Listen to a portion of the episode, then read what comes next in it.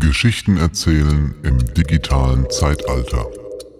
Als das Internet gerade so das Licht der Welt erblickt hatte, veröffentlichte Microsoft-Gründer Bill Gates ein Essay mit dem Titel Content is King. Darin formulierte er die These, das Internet werde in Zukunft der Marktplatz für Content, das heißt Inhalte sein. Und dass darin letztlich das größte wertschöpferische Potenzial dieser technologischen Entwicklung läge.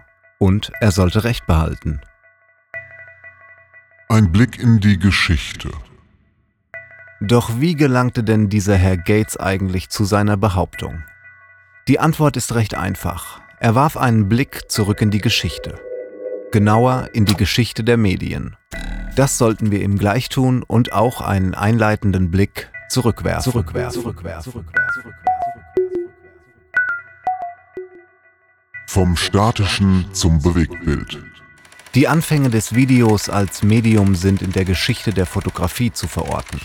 Denn im Kern ist jedes Video eine sequenzierte Aneinanderreihung von Einzelbildern.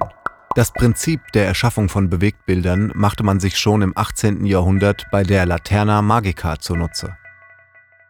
Die Erfindung des Films.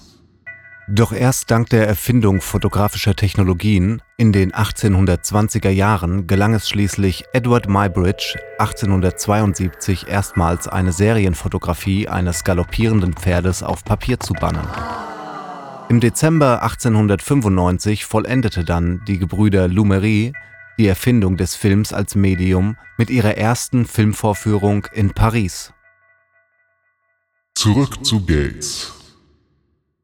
Während in der ersten Hälfte des 20. Jahrhunderts das Medium Film dominierte, spielt in der zweiten Hälfte des Jahrhunderts das Fernsehen eine immer bedeutendere Rolle. Und aus der Beobachtung dieser Entwicklung, aus dem historischen Vergleich mit dem Fernsehen schlussfolgerte Bill Gates, nicht der Kanal ist entscheidend, sondern die Inhalte. Zitat The long-term winners were those who use the medium to deliver informations and entertainment. Bill Gates 1996. Analog war gestern. Doch seither sind einige Jahre vergangen und auch das Internet hat sich von seinen einfachen Anfängen zu einem globalen Phänomen entwickelt, das aus unserem Alltag eigentlich kaum noch wegzudenken ist. Das Thema Digitalisierung scheint fast omnipräsent. Und in dieser digitalen Gegenwart ist das Video zum beliebtesten Mittel der Kommunikation geworden. If text was the medium of the analog era, video is the medium of the digital age. Und dieser Trend hält weiter an. HubSpot zufolge nutzen 2017 von rund 600 befragten Unternehmen bereits 63 Prozent und 2019 schon 87 Prozent Video für ihr Marketing. Google hat herausgefunden, dass bereits sechs von zehn Personen Online-Dienste anstatt dem klassischen Fernsehen bevorzugen. Video, Video, Video. Und glaubt man den Prognosen, werden 2025 bereits die Hälfte aller Zuschauer überhaupt kein Fernsehen mehr schauen.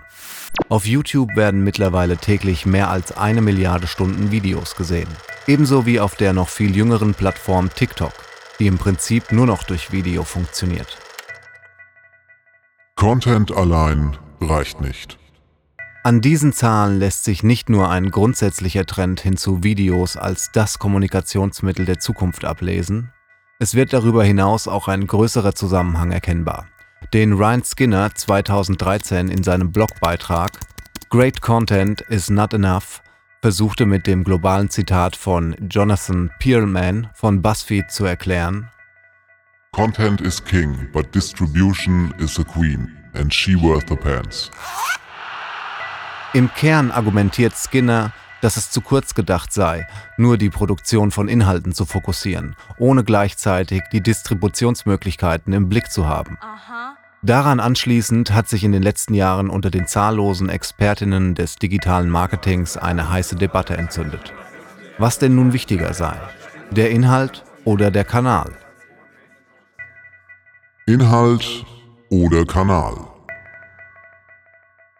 Anregungen, wie man die scheinbar konträren Positionen miteinander vereinen kann, liefern uns da die Wissenschaften, Insbesondere Überlegungen der Grounded Theory, das grundlegende Wissenschaftsverständnis, dass Theorie und Empirie nicht getrennt voneinander verstanden, sondern stets gleichzeitig in einem kontinuierlichen Wechselspiel gedacht werden sollten, kann auf diese Fachdiskussion übertragen werden. Ein stetes Wechselspiel. Wir im Werkraum 56 lassen uns gern mal von den Wissenschaften inspirieren und behaupten, dass auch Inhalte und Kanal idealerweise nicht getrennt voneinander, sondern immer gleichzeitig im steten Wechselspiel verstanden werden sollten. Demzufolge müssen Inhalte immer auf die jeweiligen Besonderheiten des Kanals optimal zugeschnitten sein. Und das bedeutet, wir haben uns das alles nicht nur dahergedacht, sondern dieses Wissen ganz praktisch in unsere Arbeitsweise umgesetzt. Wir im Werkraum 56 machen uns zu Beginn jedes Projektes immer erst ein Gesamtbild von deinen Ideen und deinen Vorstellungen. Wir wollen wissen, an welche Inhalte und Kanäle du gedacht hast, bevor gemeinsam ein Konzept für deine individuelle Medienproduktion ausgearbeitet werden kann. Zu wenig Klicks. So individuell und distributionsspezifisch dein Videomarketing auch konzipiert sein mag, gibt es eine immer größere Herausforderung. Zuschauende letztlich dazu zu motivieren, sich mit deinen Inhalten und Botschaften bewusst zu beschäftigen.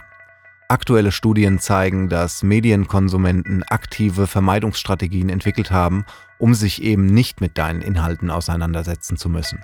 Und alle gängigen Plattformen fördern dieses Verhalten durch die technischen Möglichkeiten, wie der bekannte Werbung überspringen-Button auf YouTube oder werbefreie Abo-Modelle wie Netflix verdeutlichen. Was tun?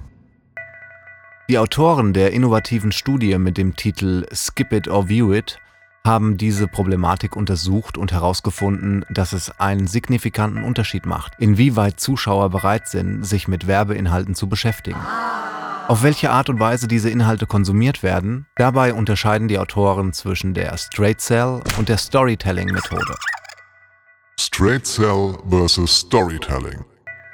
Beim Einsatz der Straight Cell Methodik geht es darum, Informationen über das Produkt zu präsentieren, mit deutlichem Fokus auf die Produktbestandteile und Eigenschaften sowie die Vorteile und den Mehrwert für den Kunden.